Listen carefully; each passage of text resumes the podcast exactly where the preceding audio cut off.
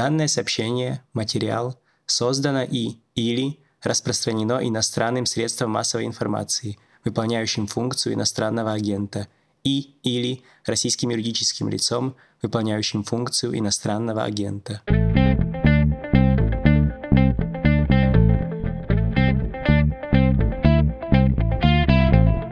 Это «Что случилось?» Подкаст о новостях, которые долго остаются важными. У микрофона Владислав Горин и директор аналитического центра Софэкон Андрей Сизов. Здравствуйте, Андрей.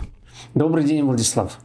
В начале войны мы с вами говорили про зерно и про другие культуры, которые выращиваются в Черноморском регионе, там, где сейчас идет война, где нарушена система поставок собранного урожая, где введены ограничения той же России на вывоз э, сельхозпродукции. Вы тогда сказали в числе первых о том, что десятки миллионов, сотни миллионов человек на Ближнем Востоке и в Африке испытают последствия кризиса. Вообще из-за роста цен на продовольствие весь мир это заметит, и другие страны страны тоже, но вот прямые покупатели продукции Черноморского региона ощутят в первую очередь на себе, сидя за столом, что это такое. С тех пор много чего произошло, в частности, российское руководство успело обвинить Запад в том, что подорожание еды в мире, вот этот э, грядущий голод, не голод, это будет на совести Запада. Дескать, Запад развязал экономическую войну, стал вводить первым санкции. Страны Запада в долгу не остались, заявили, что это зерновая война, путинский и это Путин ведет мир к голоду. Украинское руководство тоже в этом же духе говорило, а еще заявляло, что одни запасы зерна на оккупированных территориях, их там примерно на 450 миллионов долларов, тоннаж назывался, и что Россия к тому же срывает эту посевную и блокирует вывоз зерна, повторюсь, из портов украинских. Канада говорила, если надо вывозить, мы предоставим сюда. Румыния говорила, дадим порты. Ну и в этой цепочке, в этой череде произошедшего с поставками продовольствия, наконец Индия появилась, когда премьер Моди сказал, мы всех накормим, и тут же объявил о том, что из страны будет э, запрещен вывоз зерновых, потому что в стране жара, с урожаем тоже все непросто. Очень много всего интересного, масса всего произошло. Давайте, может быть, начнем во всем этом разбираться с последнего, с Индии что там происходит, в чем там коллизия и почему она не так проста, как я описал. Она многогранней. Спасибо, Владислав. Вы очень, да, так э, по почти всем основным сюжетам прошлись, что происходило, что происходит. Действительно, вот мы записываем это в понедельник, и было очень большой новостью этих выходных – что Индия заявила о том, что она вводит эмбарго на экспорт пшеницы, и сегодня, вот, например, в Чикаго, это основная мировая площадка для торговли зерном, торговля пшеницы, там цены выросли на максимально возможную величину за день. Так называемая планка по-русски или лимитап по-английски, то есть больше они расти не могут. При том, что обычно Индия, она никак не является маркетмейкером, законодателем мод на зерновом рынке, в отличие, скажем, от России или Украины, она обычно поставляет мало. Но, во-первых, в Индии два неплохих урожая. Этот урожай все-таки, вот, который сейчас только что был убран, все-таки тоже, вероятно, не очень плохой. И также мировые цены, они очень сильно выросли. И совокупность этих факторов, она позволила Индии начать довольно активно экспортировать потому что так она не экспортирует, внутри там завышенные цены по политическим соображениям для поддержки фермеров, и индийская пшеница слишком обычно дорогая для всего остального мирового рынка. Но вот последние месяцы, ну и строго говоря, наверное, где-то уже полгода как, это не только события последних месяцев, Индия начала довольно активно экспортировать. В конкретных цифрах обычно они возят там 1-2 миллиона тонн, сейчас был разговор о 8, 9, может быть, даже 10 миллионах тонн, что с учетом того, что такой важный поставщик, как Украина, по большему счету отсутствует на мировом рынке, не целиком, кстати, но отсутствует, Индия, ее значение сильно выросло. И вот сейчас, да, они выходят и говорят, мы закрываем экспорт, и у нас в понедельник мы видим бешеный рост цен. Тем не менее, как вы верно сказали, Индия до этого, и причем устами главы правительства Моди говорила о том, что мы поможем остальному миру, будем активно экспортировать. И вот такое впечатление, что там какая-то была бюрократическая некая путаница, потому что одни говорили одно, другие делали другое. И сейчас они стали буквально после этого громкого заявления, стали в значительной степени отыгрывать назад, говорить о том, что те контракты, которые заключены, все-таки будут исполнены, а это почти 50 50-60% от их экспорта. Плюс мы будем поставлять все-таки зерно туда, где, мол, хороший покупатель, который покупает не в спекулятивных целях. Мы будем поставлять зерно по контрактам межгосударственным, и в результате, я думаю, в конце концов, может оказаться, что там, в общем, падение экспорта будет и не особо большим. И сейчас рынок слишком панически на это реагирует. Ну, что можно понять, рынок так часто реагирует. Особенно, когда мы говорим о рынке пшеницы, потому что потребление пшеницы, оно слабо эластично, то есть слабо влияет на изменение цены. То есть, если пшеница становится меньше, цена растет, у вас не может произойти резкого сокращения спроса, потому что есть надо всегда. И заменить ее особо нечем. Ну, то есть э, рис, кукуруза. Ну, кукуруза частично, там, в первую очередь, если уже замещать, то, я думаю, рисом, где где это возможно. Но эластичность, э, реакция на цену, наверное, из всех сельхозкультур, она наиболее низкая. То есть цена высокая, все равно потребление, сокращение спроса в мире его серьезного нет и не будет, потому что деваться некуда, есть все равно нужно. Этот индийский сюжет еще интересен, потому что все-таки, если есть проблемы с поставщиком на любом рынке, то, наверное, должна найтись ему замена, даже если этот поставщик, ну, в совокупности России и Украины, держит пятую часть рынка. Может ли такое, в принципе, произойти? Так ли это все устроено в мире? Кажется, не хватит ни одной, ни двух э, посевных, чтобы произошло вытеснение, замещение. Ну, если говорить о наступающем сезоне, он обычно считается с лета по лето для пшеницы, то, во-первых, как я и сказал, мне кажется, вот этот индийский сюжет, он окажется все-таки не столь драматичным, как он пока выглядит в глазах рынка. А во-вторых, да, заместить это есть чем в значительной степени, и это сюрприз, это, собственно, Россия где, несмотря на все перипетии последних месяцев, в первую очередь, благодаря почти идеальной погоде, мы все последние месяцы ждем хороший урожай рекордный урожай пшеницы. Ну и, собственно, по-моему, на прошлой неделе буквально Владимир Владимирович говорил о том, что да, Россия может собрать 87 миллионов тонн, что будет рекордным урожаем. Это почти наш прогноз, который мы выпускали несколько месяцев назад. Ситуация с новым урожаем в России очень хорошая. И вот такая она, наверное, парадоксальная для многих, потому что многие считают, что ничего не идет ни из России, ни из Украины, что совсем не так. Виды хорошие, погода прекрасная, урожай вполне возможно будет рекордным, и экспорт будет рекордным. Конечно, важная оговорка, если не будет прямых санкций, целью которых будет российский экспорт зерна. Но это, мне кажется, это даже что-то для всего мира глобально это что-то более драматическое, чем санкции на экспорт российских энергоносителей. Ну, еду вроде не трогают, как и лекарства, и потом, да, тут э, эффект для России будет меньше, чем для всего остального мира. Вы сказали 87 миллионов тонн, это в смысле пшеницы, потому что я цифру 130 миллионов видел, это, видимо, все зерновые. Да, 87 миллионов тонн пшеницы. Президент Путин говорил 87 миллионов тонн пшеницы и 130 миллионов тонн зерновых. Ну, там у нас несколько уже более высокие цифры. Но да, это вот такие цифры. Для сравнения, там рекорд, он ставил 86 миллионов тонн пшеницы. А в прошлом году Россия произвела 76 миллионов тонн пшеницы.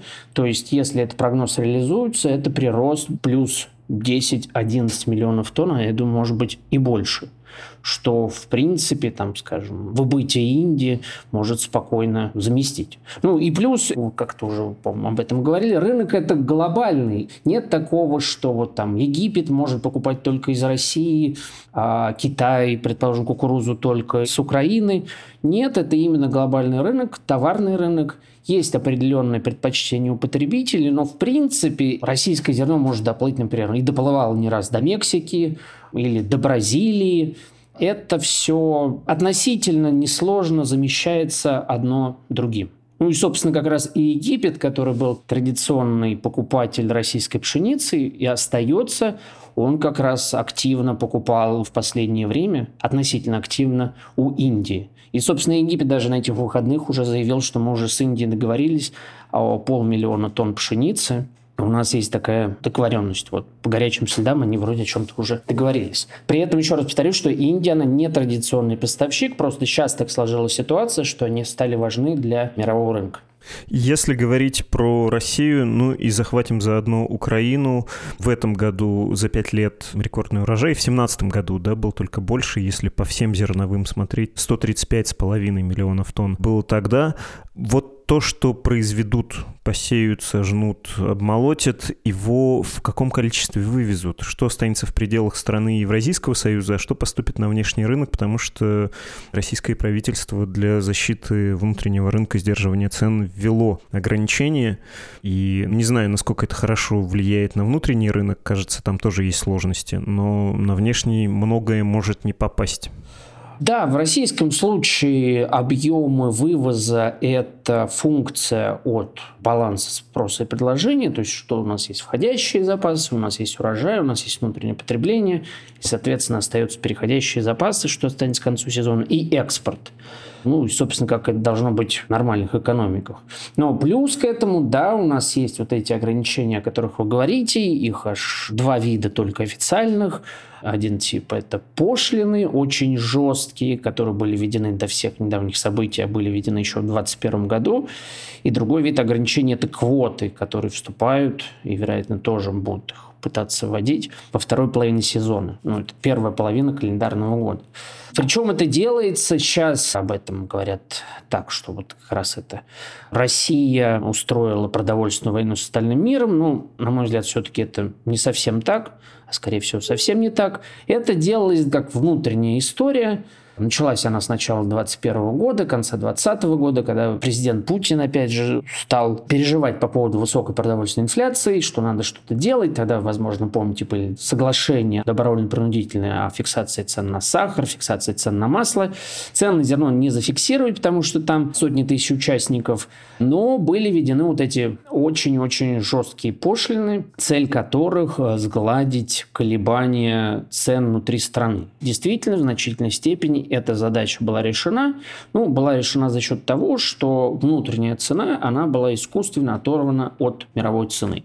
То есть сейчас конкретно эти пошлины обходят сельхозпроизводителям российским ну, примерно процентов 30-35 от их выручки. Не от прибыли, а от выручки. Это совершенно дикий уровень, которого среди стран-производителей крупных, во всяком случае, нет нигде.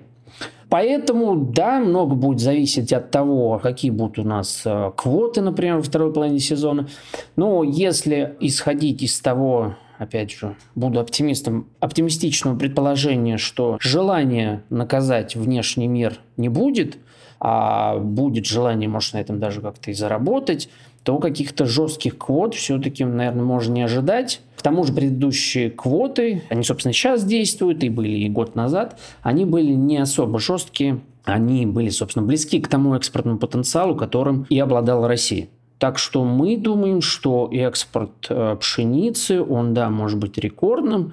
И Россия, действия которых и привели, конечно, во многом к этому кризису, не напрямую, а косвенно, но Россия может быть основным экспортером, она, собственно, и есть, и будет там оставаться, но значение ее, оно в новом сезоне будет, наверное, беспрецедентно именно для мирового зернового рынка, ну, наверное, может в целом сказать, для мировой продовольственной безопасности.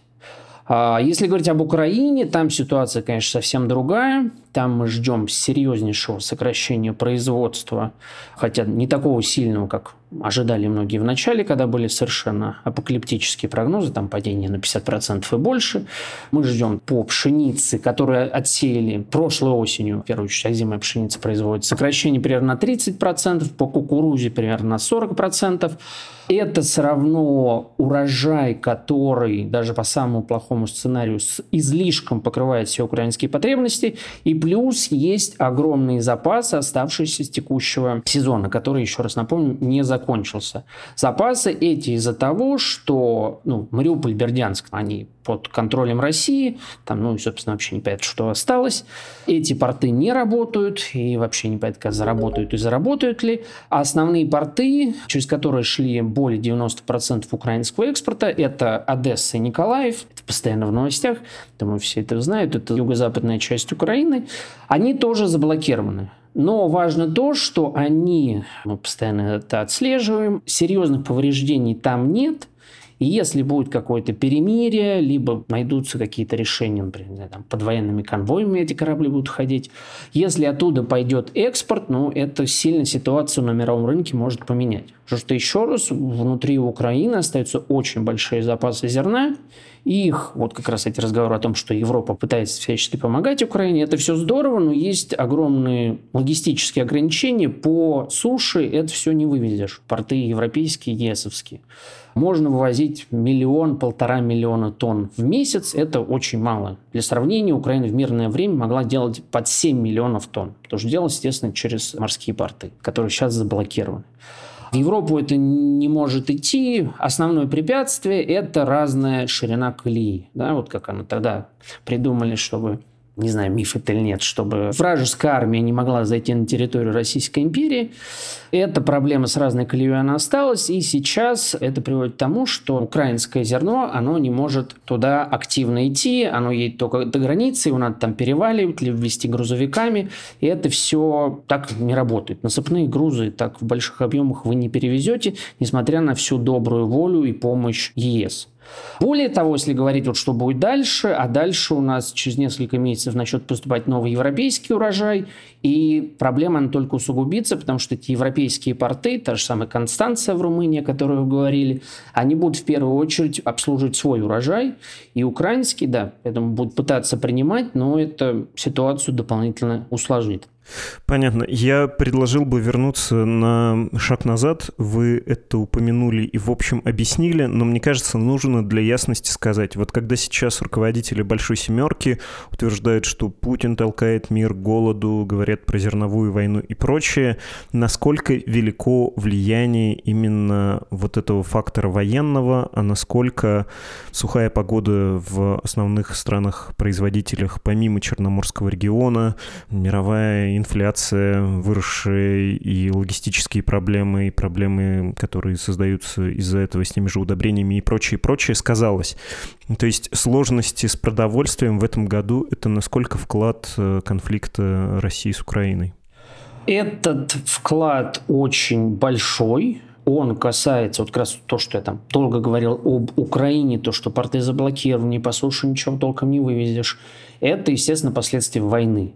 Но, как мне кажется, несмотря на то, что Дмитрий Медведев, по-моему, уже там писал о том, что ну, вот, мы будем помогать зерном только дружественным странам, а не дружественным не будем, тем не менее, пока какого-то намерения использовать российское зерно как оружие сознательно, пока его нет. И слава богу, и для всего мира, и для российских фермеров. Потому что столько зерна в России ну, совершенно не нужно, просто там сгниют.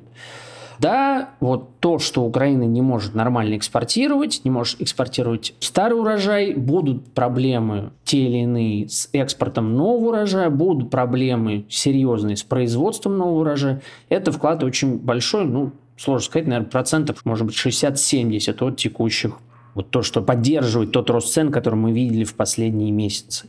Но это не единственный фактор. Это как раз, о чем вы тоже немного сказали, это не лучшая погода. У нас очень сухо, например, в США, в основных регионах производства пшеницы. Ситуация там уже несколько месяцев, она никак не улучшается, никак даже не доходит до тех регионов, где бы им надо пройти, а вот им надо пройти прямо сейчас. Через несколько недель будет слишком поздно, ну там урожайность упадет на десятки процентов. И в дополнение к этому у нас есть проблемы, появились буквально за месяц последний в Европе. Собственно, основные производители европейские – это Франция, Германия, пшеницы и экспортеры они же. Вот во Франции упорно тоже где-то последний месяц очень-очень сухо, и видно новый французский урожай ухудшаются. Что относительно хорошее, это то, что мы ну, увидим серьезный прирост производства в Канаде, где был жуткий неурожай в прошлом году, опять же по погодным факторам. Это немного ситуацию сгладит. И опять же, вернусь, сложно такое игнорировать, весьма вероятно огромный российский урожай. Ну и плюс погоды вообще за последние месяцы миру не очень везет. Вот про северное полушарие я сказал, но и в южном полушарии тоже все не очень хорошо. Там как раз еще шло развитие урожая кукурузы в Бразилии, а это экспортер номер два в мире. И там тоже очень сильно подгорело этот самый урожай. Поэтому вот погодный фактор – это, наверное, остальные 30%. А может даже и 20. И оставшиеся 10-20% это вот, ну, скажем, вот это индийские ограничения, о которых мы сегодня говорили. Да и вообще, наверное, в целом опасение того, что какие-то страны будут такой продовольственный протекционизм, но имеется в виду не импортные барьеры, а барьеры на пути экспорта те или иные страны, взволнованные собственной продовольственной инфляцией, будут вводить какие-то новые ограничения, как это было в Индии или как это было, например, это уже другой рынок, но тоже продовольственный, в Индонезии буквально, который там полторы недели назад, если не ошибаюсь, две недели назад заявила о запрете экспорта пальмового масла, а это основное растительное масло в мире, торгуемое. И это цены именно на растительные масла в мире очень и очень сильно поддержало которые как раз более-менее взаимозаменяемые. Небольшое уточнение еще тоже вот не могу отделаться от этих громких, сгущающих краски заявлений про мировой голод. Слово «голод»-то, оно насколько уместно? Насколько большой, предположительно, будет проблема? Цены на продовольствие на 20% вырастут, на 25% насколько? Ну, говоря про вот этот большой голод, это некая манипуляция легкая, выдергивание слов. То есть он был и раньше. Не то, что вот год назад, два года назад, три года назад голодающих в мире не было, и сейчас они появились после 24 февраля. Это, конечно, не так. В последние вообще десятилетия доля недоедающих в мире, она сокращалась точную цифру не скажу, но порядок недоедающих регулярно в мире, количество, он был миллионов за 200 по состоянию на конец 2021 года. Сейчас, а по-моему, ООН оценивала, насколько может увеличиться это количество. Они говорили о том, что количество недоедающих может вырасти, если не ошибаюсь, на 30-50 миллионов, то есть примерно на четверть, из-за роста цен на продовольствие по всему миру. Если говорить, какие конкретно регионы, обычно это довольно простая закономерность, и понятно, чем беднее страна, тем более остро стоит там проблема. Потому что США 10% расходов идет на продовольствие, это одна история. Какая-нибудь Центральная Африканская республика, где 70% идет дохода семейного на продовольствие, совсем другая история. А в целом это страны близкие к экватору, африканские, как раз там ЦАР, Конго, Судан, если из Африки уйти, частично некоторые страны в Азии, Йемен, Афганистан, жуткая ситуация.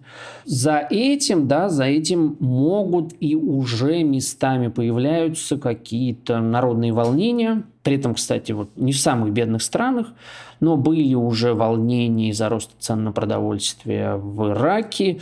И буквально на прошлой неделе были волнения, начались в Иране. При этом, понимаете, довольно были масштабные. Информации по Ирану, понятно, не очень много, но были довольно масштабные. Отключали интернет в крупных городах.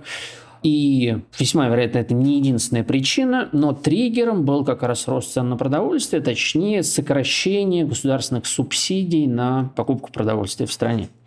И эта ситуация, она пока, наверное, не закончилась. Пока не начался нормальный экспорт зерна с Украины, эта ситуация, наверное, будет сохраняться. Ситуация мировых цен весьма высоких и ситуация риска каких-то волнений во многих странах мира, в первую очередь наиболее бедных. Поэтому, отвечая на наш вопрос, насколько они еще могут вырасти, мне кажется, что пик где-то недалеко, но все равно это очень и очень высокие цены. Ну, то есть в номинальном выражении и в реальном по многим позициям это рекордные цены за всю историю человечества. И плюс, когда у нас, если начинает такое происходить, то есть и так довольно ситуация напряженная, но выпадает поставщик А, Б, С, начинают ограничивать свои поставки. Все это может как бы быть нормально, если нет этих ограничений, но если вот появляется появляются ограничения то там, то здесь, то ситуация, да, она действительно становится тревожной. И, собственно, вот несмотря на то, что Индия, они ввели только это, вот было конкретно с пятницы на субботу, уже G7, по-моему, на эту тему высказалась, большая семерка. Как же так, так делать не стоит. И мне кажется, отчасти это повлияло на то, что Индия это решение свое стала отыгрывать. Мы с вами с нашей, мне кажется, первой встречи в этом подкасте, а вы у нас далеко не первый раз, традиционно говорим о российских фермерах. В общем, им можно иногда позавидовать, иногда посочувствовать. В этот раз они, кажется, в тисках ограничений, мало того, что административных, так еще и специфического валютного курса, который устанавливается теперь в России, скажу мягко, в таких очень особых э, рыночных, рыночных ли условиях. Можете, во-первых, про это рассказать, а во-вторых, про другие сложности, которые есть у российских фермеров, удобрение топлива, а еще сельхозтехника, потому что трактор — это технологии двойного назначения, подсанкционные. Челябинский тракторный завод, как известно, всю свою историю далеко не только трактора делал, но и танки, как и Сталинградский, Волгоградский тракторный, да. Плюс вы сказали про конфискацию трети выручки производителей сейчас. То есть вот этот рекордный урожай, который мы сейчас видим, в таких условиях, э, кажется, еще не скоро удастся повторить. Нет особых стимулов вводить новые земли, интенсифицировать производство на уже разработанных площадях посевных и так далее, и так далее. Давайте про судьбу агропроизводителей отечественных. Действительно, виды на урожай очень хорошие но это, наверное, обманчивая картина, да, что там посмотреть начальственным взором, вот мы еще такие пошлины ввели, а все равно с такой отличный урожай, вполне рекордный. Вообще все в секторе, соответственно, здорово. Еще там пошлины нам, не ошибаюсь, 60-80 миллиардов рублей в бюджет приносят. Мы все вот так замечательно устроили.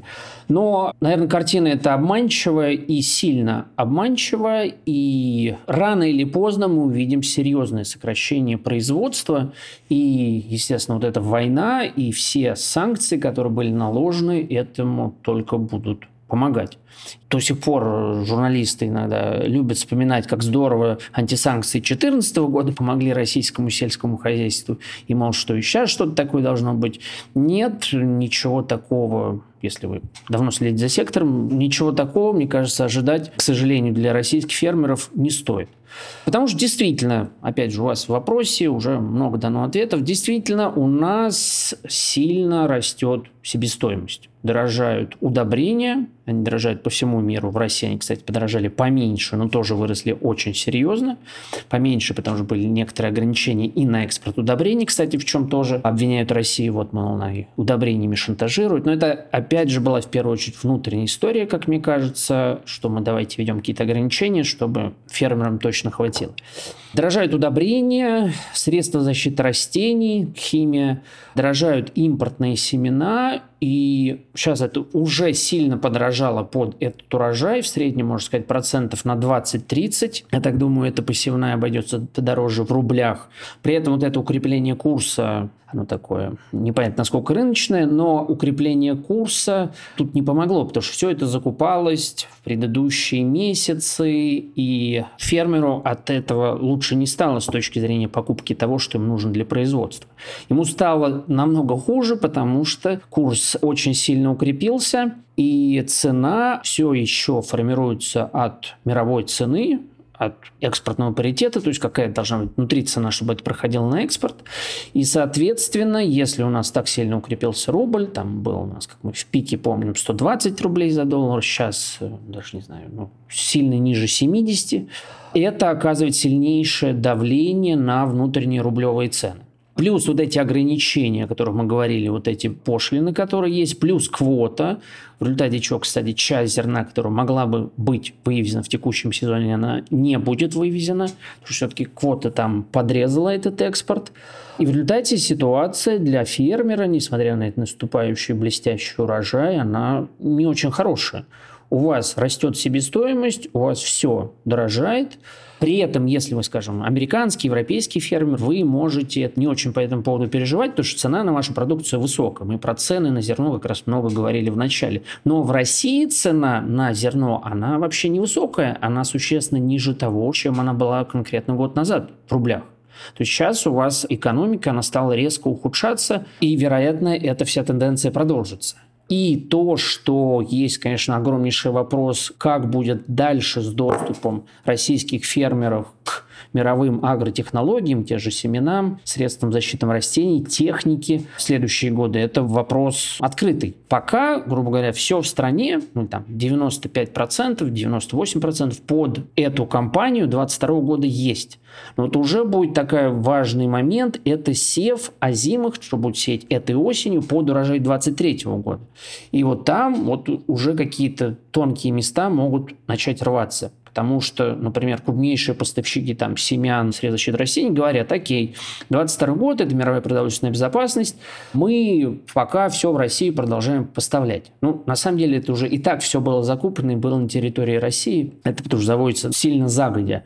Но по поводу 23 года там вопросов намного больше. И они, собственно, тоже об этом говорят. Но дальше мы будем смотреть, как будет развиваться ситуация с войной, какие будут накладываться санкции, и будем мы или не будем поставлять, это вопрос открытый. И он действительно открытый, и с учетом того, что экономика и так благодаря этим пошлинам и квотам ухудшается, плюс появляется вот этот новый военный риск, скажем так, Поэтому 23-24 год – это вот как бы не оказался вот этот наш рекордный урожай такой лебединой песней российского сельского хозяйства, ну, во всяком случае, на многие годы вперед. Да, ситуация, она довольно сложная. Меня зацепило то, что вы сказали про 60-80 миллиардов рублей доходов государственного бюджета от пошлин. И я рискнул бы задать такой циничный вопрос, хотя давайте я постараюсь его максимально аккуратно сформулировать, чтобы и вас не подставлять добавлять сильно. Я вообще, если честно, посчитал по-другому. У меня другая цифра получилась в этом году 4-5 миллиардов долларов. Это больше, чем то, что вы назвали в рублях. Вы меня можете сейчас поправить. Но это, сути, не меняет. Порядок примерно такой. Миллиарды, не десятки миллиардов долларов, э, которые получит Российская Федерация вот от этого рекордно высокого урожая. Собственно, вопрос.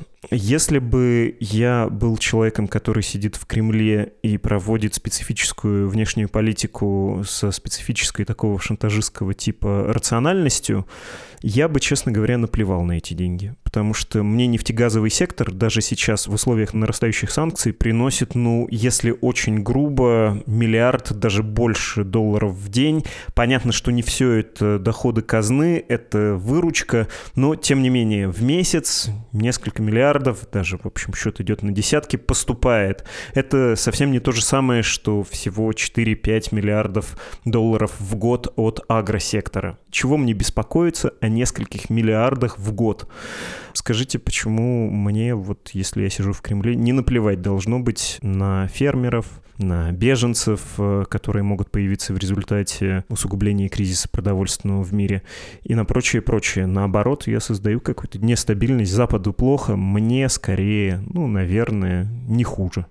Ну, если я правильно понял вопрос, э, что не стоит принимать во внимание фискальные доходы от пошлин, и почему нам полностью не закрыть экспорт? Я правильно понял вопрос? Примерно так, да. А, ну, тогда все-таки давайте немного разобьем на части. Значит, сколько теряют э, сельхозпроизводители, каковы доходы бюджета? Я могу ошибаться, но это уже сколько заложено в бюджете от этих доходов от пошлин. Там где-то тут порядок такой, могу ошибаться, прям миллиардов 60-80 будет по факту больше, но при этом еще также стоит э, понимать, что это лишь небольшая часть от всех потерь сельхозпроизводителей. Просто цена из-за пошлин в целом падает по всей России, и другая часть потерь из-за этих искусственно заниженных цен, она просто, да, по сути, это трансфер потребителям из кармана фермеров. Не трансфер государству через пошлины, а потребителям из кармана фермеров, там, мукомолам, животноводам и далее, по идее, по цепочке. И там как раз потери, даже по старым ценам мы считали, там потери именно то, что недополучает фермер, они превышают 5 миллиардов долларов сильно. Это мы считали только по пшенице, там было под 5 миллиардов, а еще ячмень, крузы и другие культуры. То есть доходы бюджета, они лишь небольшая часть потерь фермеров. И там как раз вот вы назвали 5 миллиардов, там, собственно, эта цифра есть, такой порядок. Теперь, почему бы не устроить действительно какой-то Армагеддон и полностью это запретить? Просто вот эту фискальную часть, мне кажется, можно действительно отодвинуть, она не столь важна. Ответ на этот вопрос у меня какого-то прямо сейчас вот убедительного, наверное, нет. Действительно, если хочется там испортить жизнь всему миру, тут я говорю без дураков, наверное, это можно сделать, потому что, еще раз повторю, в новом сезоне, вот просто конкретно, вот наш прогноз экспорта пшеницы, говорю в первую очередь про нее, 41 миллионов тонн на новый сезон. Мировая торговля пшеницы 200 миллионов тонн. То есть, если одна пятая от мировой торговли изымается с рынка, то, ну, я не знаю, что будет. Это вот у вас вообще часто в передаче говорят про ядерные бомбы, то это вот что-то с точки зрения экономики и стабильности в мире, наверное, сопоставимо. Последствия будут ну, совершенно ужасающие, не знаю, десятки, десятки, десятки процентов роста, ну, 50 процентов прироста, плюс 40 процентов прироста. Система, бюджет, баланс мировой, он же и так сильно поскрипывает, мягко говоря. И если мы изымаем оттуда вот еще вот эти, предположим, российские, то это, да, последствия будут ну, действительно катастрофические для всего мира. Какие против этого есть контраргументы? Ну, мне кажется, что в этом апокалиптическом сценарии огромнейшие проблемы для внутреннего рынка, потому что ну что там будет с этим зерном? Значит, его просто загноить, потому что столько его стране не нужно. Стране нужно примерно 80 миллионов с небольшим. А если мы исходим примерно 135 урожай, то есть это 55 миллионов тонн, ну, они будут просто потеряны, зарыты в землю, сгниют и так далее, и так далее. Это огромный удар по всем тем, кто не живет в городах. Все-таки у нас на селе живет, если не ошибаюсь, под 10%. Ну и поэтому я предположу, что все-таки этого не будет. И это удар, скажем, не такое высокоточное оружие по нашим недружественным партнерам, или как их принято называть, потому что они-то особо не покупают российское зерно. Это в первую очередь удар, в принципе, по бедным и небогатым странам, ну и удар по тем странам, которые относительно нейтрально относятся к России, либо даже в каких-то вопросах могут с ней сотрудничать. Собственно, напомню, основные покупатели российской пшеницы – это Турция, это Египет и это Иран такие, в общем, ну, не совсем далекие для России страны. Если говорить именно там о недружественных странах, о чем говорил Медведев, о чем говорил Путин, то они, в большом счету, почти ничего не покупают, ну, за исключением Прибалтики. Вот вполне возможно, думаю, Прибалтика в этом сезоне мало что туда пойдет, если вообще пойдет российского зерна. А все остальное – это другие относительно небогатые страны, ну, и устраивать такой Армагеддон глобальный я, если честно, не понимаю, зачем. Ну, это это, в общем, к разговору про Путин устраивает мировой голод, насколько это все хлесткость, а насколько это все реальность. И еще один фактор, повторю за вами, собственно, внешние поставки. Экспорт позволяет субсидировать э, продовольствие, его стоимость снижать внутри страны тоже, в общем, вполне себе рациональная важная вещь. Вы говорите о тезис о том, что Путин устраивает мировой голод. Он пока нет, не устраивает. Но сейчас меня вот это расстраивает, даже напрягает. Разговоры эти бесконечные, в первую очередь, европейских политиков, что Россия устраивает мировой голод, ограничивая экспорт зерна, ограничивая экспорт удобрений, пока она этого, по большому счету, не делает. То есть, что касается именно России. Да, Украина, идет война, порты заблокированы. Это одна история, но это, опять же, не самоцель, это последствия войны. В случае, я так это понимаю. По России же пока этого нету. Ну, когда такое впечатление, что как будто Россию подначивают, да, чтобы уже устроили этот Армагеддон, хотя хотя она пока не устраивала. Вот как-то хочется верить на то, что все-таки Россия на это не поведется и такой Армагеддон не решит устроить. Потому что последствия будут ужасающие совершенно и для всего мира, ну и для самой России. Спасибо. Спасибо огромное за этот вывод и за разговор. Да, спасибо, Владислав. Это был директор аналитического центра Софэкон Андрей Сизов. Мы говорили о голоде, который может наступить в мире, что скрывается за вот этими очень громкими и, в общем-то, ужасными словами, как картина будет выглядеть на самом деле. Она не оптимистичная, но, в общем, пока не апокалипсис.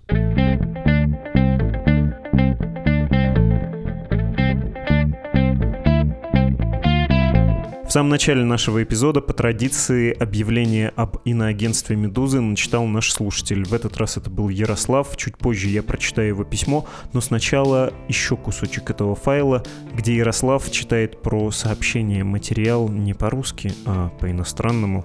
Tato zpráva, materiál, je vytvořena a nebo šířena zahraničním sdělovacím prostředkem, který plní funkci zahraničního agenta.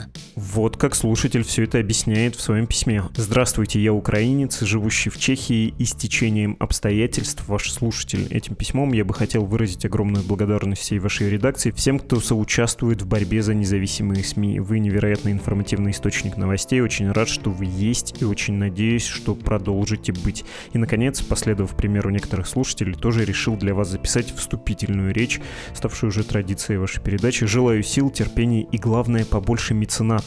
Спасибо, дорогой Ярослав. Всем меценатам, которые хотят присоединиться к поддержке «Медузы», напоминаю, что странички с инструкцией о том, как оформить пожертвования разовые или регулярные, следующие. На русском языке support.meduza.io и на английском языке safe.meduza.io. E-mail для связи с нашей редакцией подкаст собакамедуза.io. Это был подкаст «Что случилось?». Он посвящен новостям, которые долго остаются важными. До встречи.